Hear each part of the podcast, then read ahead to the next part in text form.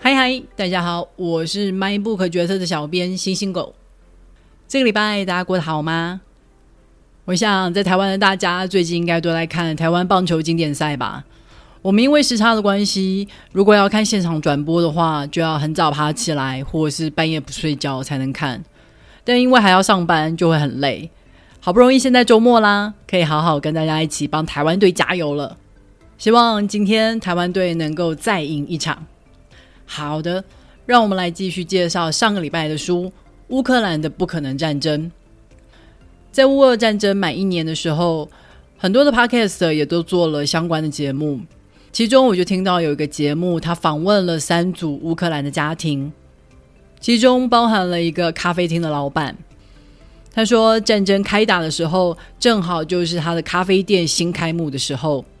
一开始，他非常的惊慌，不知道该怎么办。过去存的钱都已经投到这家店里了，他没有钱可以离开乌克兰，但生活还是得过下去啊，所以他决定要继续开店。现在每天早上八点，他都到店里去准备，准时九点开店。他提供食物跟咖啡给附近的居民当早餐。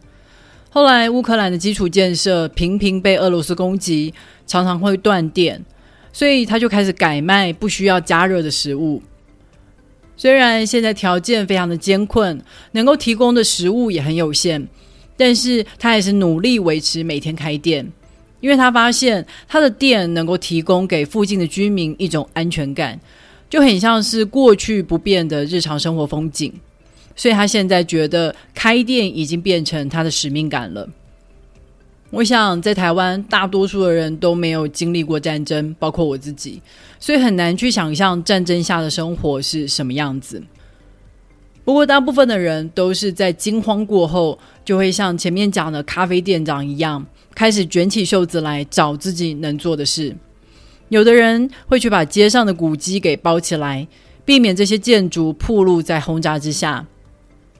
还有的人就自发的去把城市里的闲置空间清理出来，例如一些表演会场或是健身教室等等，让失去家的人有地方可以休息、可以住。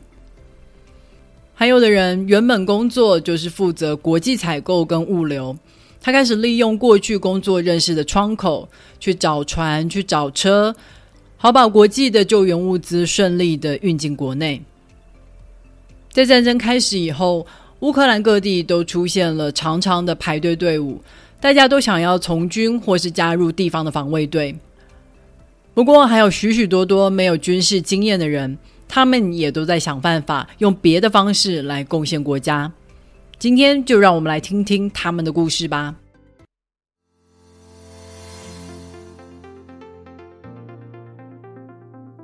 我记得我第一次看到这个乌克兰脱口秀演员提摩申科的报道，是 Twitter 上面有人在分享他的表演录影。当时我好惊讶，居然有人在防空洞里表演脱口秀，底下的观众真的有心情听吗？在影片中，他讲了一个段子：如果你想要表演你的脱口秀，赶快来乌克兰，这里有超多的观众，而且即使你讲得很烂也没有关系。因为外面都是空袭警报，观众哪里都去不了啦。现场的观众都听了哈哈大笑，我在电脑前面也笑了。这个梗很地狱，但是也很真实。如果说枪是军人的武器的话，笑话就是提摩申科的武器。他把影片上传到 YouTube，让更多的人认识乌克兰。他也用这些影片向他的粉丝帮军队募集物资、资金等等。很多的军人都是靠他的影片来舒压。战争的时候，很多人都已经忘了有什么值得笑的了。但是如果哭也是一天，笑也是一天，既然明天就要死了，那么现在就痛快的笑一场吧。提摩申科会在台上讲着各式各样的黑色笑话。用乌克兰现在的困难处境来自嘲，像是他就讲过一个段子，是在要求其他的国家制裁俄罗斯。他说，这就像是在跟电话公司谈资费方案一样。你好，你好，如果想要升级到新的制裁方案的话，请你上传更多的尸体照片哦。哦，我很抱歉，因为你照片里面死的尸体还不够多，所以我们只能维持现在的方案哦，请再继续加油。这些表演就像是一场又一场的集体治疗，现实的痛苦用笑话的方式来呈现。提莫申科说，当他在讲笑话的时候，他就不用再一个人经历这一切，底下的观众也不用再孤单的承受现实的痛苦，大家都一起用轻松一点的方式来消化这些痛苦。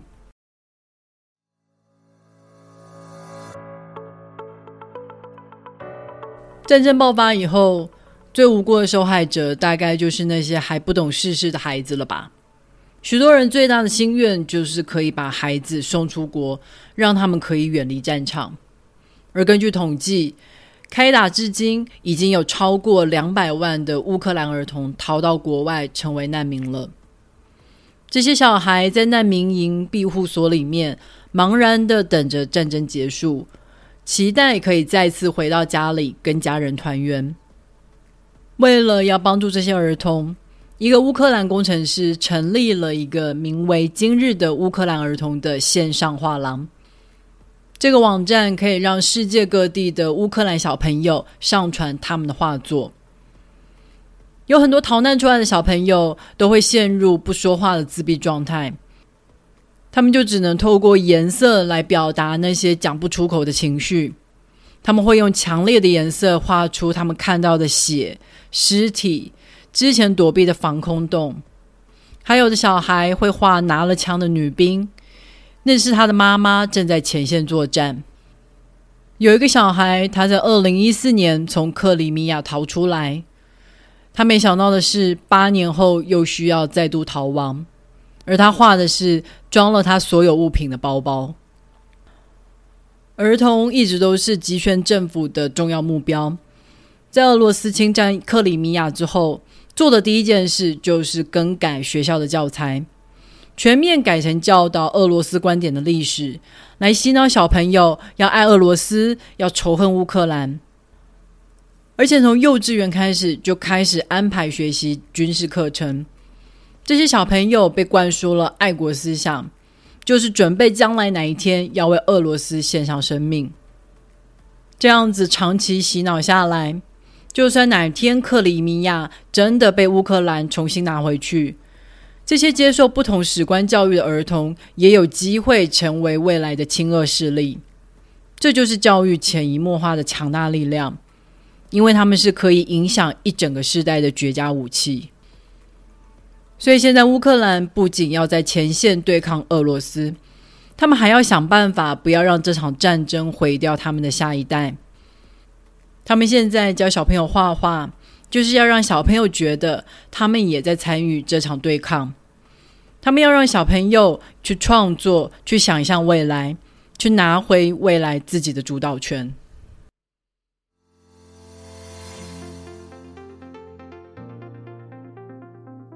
也许你在之前都没有听过赫尔松这个城市，不过经历了乌俄战争之后，大家都从报道上面认识这个城市了。赫尔松在开战一周之后就被俄罗斯占领。俄罗斯宣称，赫尔松的人民都非常欢迎回归祖国，热烈的欢迎祖国的军人到来，还为此拍了不少宣传影片。然而，真实的情况是，俄罗斯一占领了这座城市以后，就开始逐家逐户的搜索每一户人家。他们把每一个曾经参与政治、社会运动的人都抓起来。他们也检查每个人的手机，查看这些人在社交媒体上过去的发言。只要曾经评论过俄罗斯、批评过战争的人，也都会被抓起来。这些被关起来的人，没有人知道他们去哪里了。他们或者被刑求，或者被消失，或者被放逐到其他地方。基本上，俄罗斯就是进行一波人员清洗，留土不留人。在被占领三个月之后，城市的人口只剩下原来的六成。面对占领区，俄罗斯一向有一套 SOP。第一步就是清理那些会反抗的人民。再来就是把不听话的市长给赶下来，让亲俄的政治人物拿着维持秩序的名号上台。接下来就是切断乌克兰的电视讯号，取而代之的就是俄罗斯电视台的官媒观点。他们在电视上不断宣传，乌克兰政府已经不要赫尔松了，你们这些人民就放弃抵抗，乖乖听话吧。他们也让那些被关押的政府官员向电视台认罪，表示自己已经收了西方的贿赂，已经成为西方的傀儡了。在教育方面，他们全面更换学校的教材，改成俄罗斯的课纲与俄语教学。这套 SOP 在二零一四年俄罗斯占领克里米亚的时候就用过一次。最终就是用一场公投来宣传当地的人民是自愿加入俄罗斯的。不过，虽然 SOP 还是一样，这一次在赫尔松实行的结果却跟二零一四年的克里米亚不同。在八年之后，乌克兰人民对国家的认同已经更加清楚了。面对俄罗斯所带来的那些过时的制度还有价值观。他们很清楚，这些都不是他们要的。赫尔松的人民相信，乌克兰的政府不会再像八年前一样放弃他们。所以，即使现在俄罗斯军队在城市里面拿着武器，到处进行威吓、发射催泪弹攻击，人民还是上街抗议了，而且不是一场而已，而是一而再、再而三的上街抗议。所以他们成功阻止了假公投进行。最后，在二零二二年十一月，俄罗斯宣布从赫尔松撤离。赫尔松的人民真的成功等到乌克兰政府接他们回去。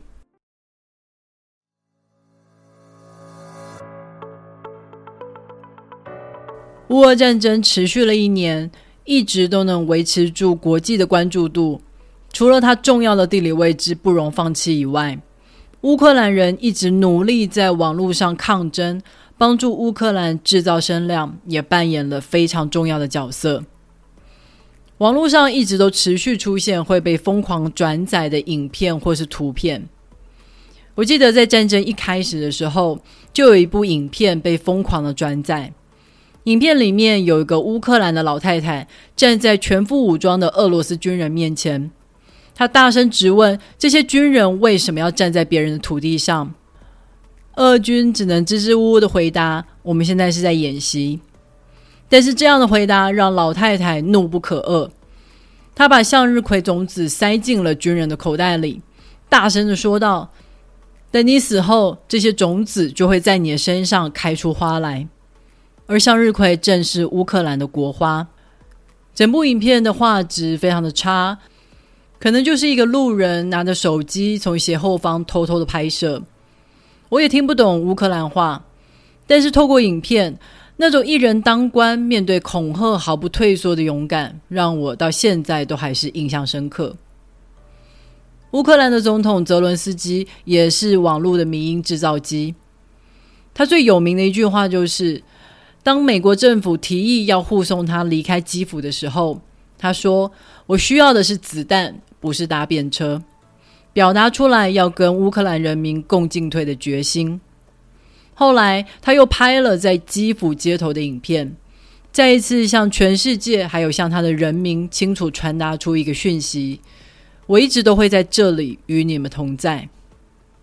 在成为总统之前，泽伦斯基是一个演员。他当选的时候，世界上其他的人还在嘲笑乌克兰人民。不要因为他演过总统，就真的选他当总统啊！不过现在证明，他真的非常称职的演好他的角色。泽伦斯基在荧幕上展现非常强大的感染力，为乌克兰拉到源源不绝的国际支援。而最近在网络上被疯狂转载的是一个乌克兰老兵，在影片里，即使这个乌克兰老兵被枪指着，要他说“荣耀归于俄罗斯”。老兵还是毫无畏惧地说出“荣耀归于乌克兰”，所以下一秒他就立刻被俄罗斯军人爆头，当场死亡。后来，老兵叼着烟、微微侧脸的头像就立刻被做成各种图片，即使我们不是乌克兰人，看到这些图片或是影片，都一样会被激起同仇敌忾的感觉。这就是资讯战的力量。乌克兰人一直非常努力的在网络上制造帮助乌克兰的声量，所以现在的战争不止发生在地面上，同时也在网络上进行着。甚至我们可以说，在地面上的战争开打之前，网络上的战争就已经开始了。过去，俄罗斯就一直持续的透过各种资讯操作来对乌克兰进行认知作战。他们宣传，在任何条件下的和平都比对抗好。他们也去宣传，乌克兰是一个没有文化、没有历史的地方。乌克兰的一切内涵都是来自俄罗斯。他们还不遗余力的去激化乌克兰国内的政治混乱，来制造人民对于政府的不信任感。这些做法全部都是心理战，就是打算要让乌克兰人不战而降。事实上，我一直都觉得，民主国家在面对这种资讯战，永远都非常被动，因为民主国家必须要保护言论自由。所以，即使是在二零一四年，乌克兰都已经被俄罗斯并吞克里米亚。当时，乌克兰政府为了保护国家安全，关掉了数家亲俄的媒体，依旧饱受批评，觉得这样的举动是在破坏言论自由。这也造成了亲俄的言论一直持续的在社会上发酵，造成影响力。形成强烈对比的就是集权国家的资讯都是政府筛选过的，所以现在即使战争的成果不如预期，普丁在俄罗斯国内的支持度依旧高居不下。这很明显的就是场不对称的抗争，敌人不会让你的资讯进去。但是我们却没有办法阻止敌人的资讯进来，这样要怎么赢呢？我想这也是民主国家势必得好好思考的问题。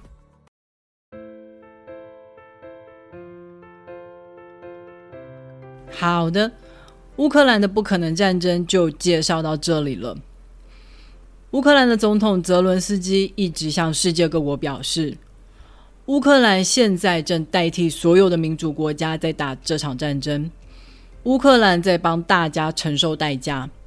如果这场战争输了，俄罗斯的这一套做法就会广泛的传播出去，中国、伊朗、北韩等等集权国家也都会蠢蠢欲动。